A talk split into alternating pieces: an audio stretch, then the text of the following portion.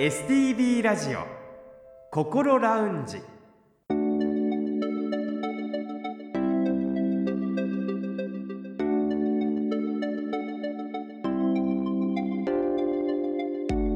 おはようございます。北本隆夫です。今朝も聞いてくださっていますか？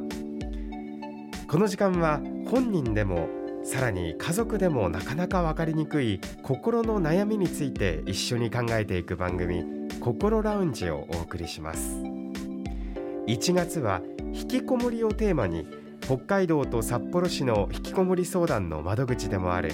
公益財団法人北海道精神保健推進協会心のリカバリー総合支援センターの理事長であり精神科医の安倍幸宏先生へのインタビューを中心に心ラウンジのアドバイザー札幌西区友メンタルクリニックの高誠代院長とともにお送りしています。高先生おはようございます。おはようございます。今週もどうぞよろしくお願いいたします。よろしくお願いいたします。さて先週はそもそも引きこもりとはどういう社会現象のことを言うのかから勉強をさせていただきましたがあの高先生のクリニックにも引きこもりの相談というのは来るんですか？結構来ますね、えーと、そして安倍先生が先週おっしゃってたようにあの半分以上はですねやはりご家族さんからの相談ですね。あそうなんですね。そうなんですよ。ただクリニックっていうのはあの保険を使った診療ですので、うん、本人は来ないとちょっと診察がね難しいという部分が、うんありますね。まあ、本人の意図しないところで保険診療というのはやはりあってはならないというのは大前提ですのでだからそこはね本当は相談に乗ってあげなきゃならんけれどもはい大丈夫です私に任せてくださいとも言えないこの歯がゆさがありますね。そうなんですね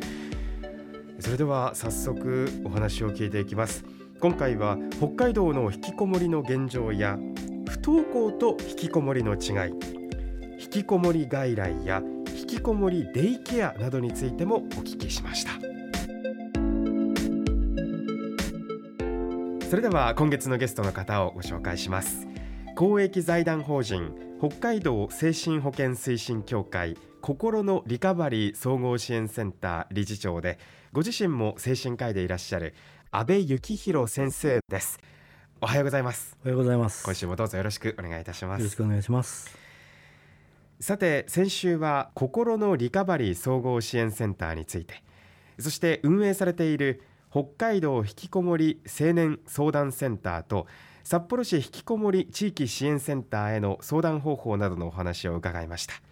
今週は引きこもり相談についてもう少し詳しくお話を伺います。その相談なんですが近年この相談者の方というのは増えているんでしょうか？はい。えー、13年分のデータがあるんですけど、はい、確実に増えていると言えますね。はい、それでまあ、えー、令和4年度分のデータはまだまとまってませんので、えーと、令和3年度、えー、一昨年になりますか、そのデータは、えーと、道と市を合わせて3400件弱。3400件、はいはい。札幌市だけでも約3000件の相談になってますね。そうですはい始まった当初に比べれば5倍10倍までいかないかな。56倍ぐらいダーッと増えてきてます。ずっと右肩上がり。ずっと右肩上がりで。やっぱりそのあの相談しようと決心してから相談するまで時間かかるっていう話があるんですけど、はい、やっぱ増えてる感じですね。そうなんですね、はい、年齢層としてはいかがですか？はい年齢層としては10代から50代までまあ15、15%とか、まあ、細かい差はあるんですけども、はい、まんべんなくありますね。はい、結構高齢の方の引きこもりの相談も、ちっても珍しくありません。あそうなんですね、はい。でそうですね、えーと、ここでやっぱりちょっと皆さんにあのお伝えしたいのは不登校と引きこもりってなんかこもってるって意味でね同じイメージで大体似たようなもんでしょって思ってる人いるかもしれませんけど、はい、まあそれ共通点はないわけじゃないけど同じ社会現象とは言えないんですね。ある研究ではあの不登校の方の1割か2割があの引きこもりに移行するということでということは8割ぐらいは違うって話ですね。やっぱこうあの成り立ちが全然違う社会現象だというふうに考えた方がいいと思います。はい、わかりました。はい、さてその引きこもりなんですが、はい、相談の内容というのはどのようにそうですねまあその親からの相談であればどうやって働かせたらいいんだろうとか社会に出る自信がないようだがどう接したらいいんだろうっていう大きなテーマなんですがそれをやっぱずっと話を聞いていくと今日明日本人にどういうふうに関わっていったらいいんだろうっていうそういう具体的な相談に基本的になっていきますね。ご本人の場合も基本的それは同じであのずっと悩んでるんだけどどうしたらいいかわからないその手がかり取っかかりを、えー、教えてくれみたいな。そうすると、えー、まあもう生活レベルからどういうふうにしていくかっていうことになるのでそういう具体的な相談が多いですね。あそうなんですね、はい、あのご自身で答えられる範囲で全く構わないんですけれども、はい、それだけ今相談者が急増しているわけで、えー、その急増している要因って何だと捉えてらっしゃいますか？うんとそうですね徐々に相談窓口があるっていうことがあのゆっくりですけども浸透してきているのではないか。あの引きこもりの数がドカーンと増えてるわけじゃなくて、まあ、しんしんと雪が積もるようにずっとですね30年ぐらい前からあのある現象としてはあるわけですよね。だからこうプールのように溜まっている人たちがちょっと表現悪いですけど、はい、溜まっている人たちの中から相談しようかなっていう人がこう出てきてるんだと思いますね。なるほどじゃあ実際に一歩足を踏み出した方がそれだけ増えてきてますよっていうデータでもあるわけですね。そうだと思いますね。はいあのご家族の方が相談される場合も多いとお話でしたけれども、はい、そういった方々が新規で相談する場合っていうのは、はい、ご本人の同意は必要になるんですか？えーとですね、これはね本来だったらね同意あった方がいいんだけど、はい、大抵のお家ではねもう何年も喋ってないとかですねその話をすると喧嘩になるとかですね、えー、そもそもコミュニケーションの取りようがないとかそういう状態があるのでとりあえず同意をなしで親御さんが相談していただくっていうのはありです。であのその場合も我々相談を受けます。ただですねあの、まあ、この問題1回であの解決するようなことではないですがしたがって何回かこう親御さんの相談もね受けていくことになりますがいずれはですねご本人に実はこういうところに相談に行ったんだけどねって言えるようになった方がいいんですね。はい、ただそのどうやって伝えたらいいかわからないっていうそういう悩みも入ってくると思いますのでそのことも一緒にあのご相談に乗ります。で考えていただければ分かることだと思うんですが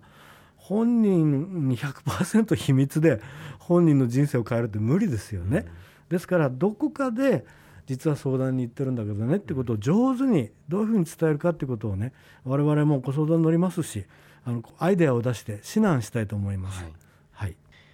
さて心のリカバリー総合支援センターですが引きこもり外来そして引きこもりデイケアというものを行っているそうなんですが、はい、これに関して詳しく教えていただけますか？そうですね。あの誤解ないように申し上げたいのは引きこもりの方がみんな病気だというふうなわけではないと、はい、分かっていますが途中でやっぱメンタルな調子を崩す方もいらっしゃいますし、うん、あの病気が絡むケースあるいは障害が絡むケースっていうのはありますのでえー、そういう方たちのために引きこもりの外来も準備しているということですね。はい、それから引きこもりデイケアの方はですねやっぱり引きこもった方は集団の中に入ることに自信がないとかそもそも人前に入ると不安になってしまうとか、うん、そういうところからスタートする方が結構いらっしゃいますので、えー、個別にどういうふうにサポートするかということを考えながらデイケア人の集まりの中に徐々に入っていってもらいますのでまあデイケアの中身は通常のデイケアと大きく違わないんですがその導入の部分でいろいろ細やかなお手伝いをさせていただくということですね。はい、この引きこもり外来を希望している方に関してなんですが、はい、すぐに診察を受ける外来に行くっていうことになるわけですか？えーと、ご本人が、えーと、明らかに希望しているっていう場合は割とスムーズに外来につなげて構わないと思うんですがよくあるのは親の目から見ると医者にかかった方がいいと思えるんだけど本人は望んでないっていう場合があります。その場合は無理やり受診させるっていうのはねやっぱり難儀しますので、えっと、まずどうして親御さんが受診させたいと思うのか本人にどういうふうに伝えると納得してくれるのかっていうところを何回か相談する中で一緒に考えていくっていうことが大事です。ですからその場合はあの外来の予約ということにはならないですね。まず相談から利用していただくという形を取っていただきます。はいえー、ですから引きこもり外来を希望の方というのはまずは診察が必要かどうかの相談を受けるっていうのがそうですいい流れなのかなということですね。はい、えその相談の電話番号をここでお伝えをしておきます。え引きこもり相談センターの電話番号です。零一一八六三八七三三です。零一一八六三八七三三です。受付は月曜日から金曜日までの朝9時半からお昼12時。そして午後1時から午後4時までとなっています。そして診察が必要ってなった場合にはあの外来の予約という流れになっていくということですね、はいさて本日はここまでということになりますが一言お願いできますか？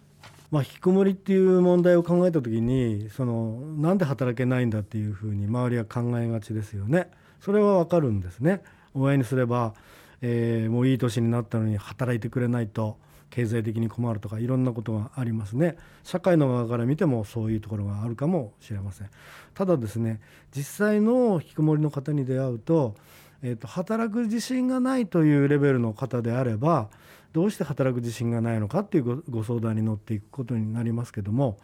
あの働く自信がないどころか、えー生きていく自信がないとか本当はもう死んでしまいたいとかそういう思いでずっと何年も苦しんでる方がいらっしゃるんですね。そういういろんな方がいるところにいきなりさあ働きましょう手助けしますよという就労支援だけでは決してうまくいかない。やっぱりその個別個別皆さん悩んでることの内容とか事情とかが違いますのでその方のあの悩み苦しみの状態をちゃんと把握するっていうことから始めないといけないと思います。ですから、えーとまあ、親御さんの気持ちは理解はできるんですけどもまずコミュニケーションを復活させるというところから我々は大抵やるんですけどもそれはご本人のあの状態を知りたいという意味なんですね。でそういう丁寧な対応を1ケース1ケースしていかなければいけない分野だと思っています。はい、本当に個別個別それぞれの人に合わせた対応というのが必要なんですね。はい、来週も引きこもりについて心のリカバリー総合支援センター理事長の阿部幸弘先生にもう少し詳しくお話を伺ってまいります本日もありがとうございましたありがとうございました。STB ラジオ心ラウンジ。さてここからは再び古先生とお伝えしてまいりますが古先生安倍先生のお話を聞いていかがでしたか？いや安倍先生前から存じ上げてますけれども今日この1年間ではい。3400件とおっしゃったと思うんですけどびっくりしました。うんあの相談が寄せられる数ですね。そうです。これだけの問題があってでみんな安倍先生のところに行っちゃうんやなってうん。安倍先生大変やろうなと思いながらも先生偉いなと思いますね。そしてやっぱりアプローチとしてまずはご家族さんがご本人とコミュニケーションを取るようになる。これ大事ですね。が安倍先生着眼点がすごいですね。やっぱり一人一人悩んでいることというかそのレベルも違うし考えていることも違うしっていう、えそれだけ3,000件以上の相談があったらもう3,000通りの解決をしていく方法があるからそれを模索しないといけないっていうことですよね。そうですねあの実際にね私の外来に来てもですね皆さんやはり先生あの病気だから薬飲ませたら元気になるよねって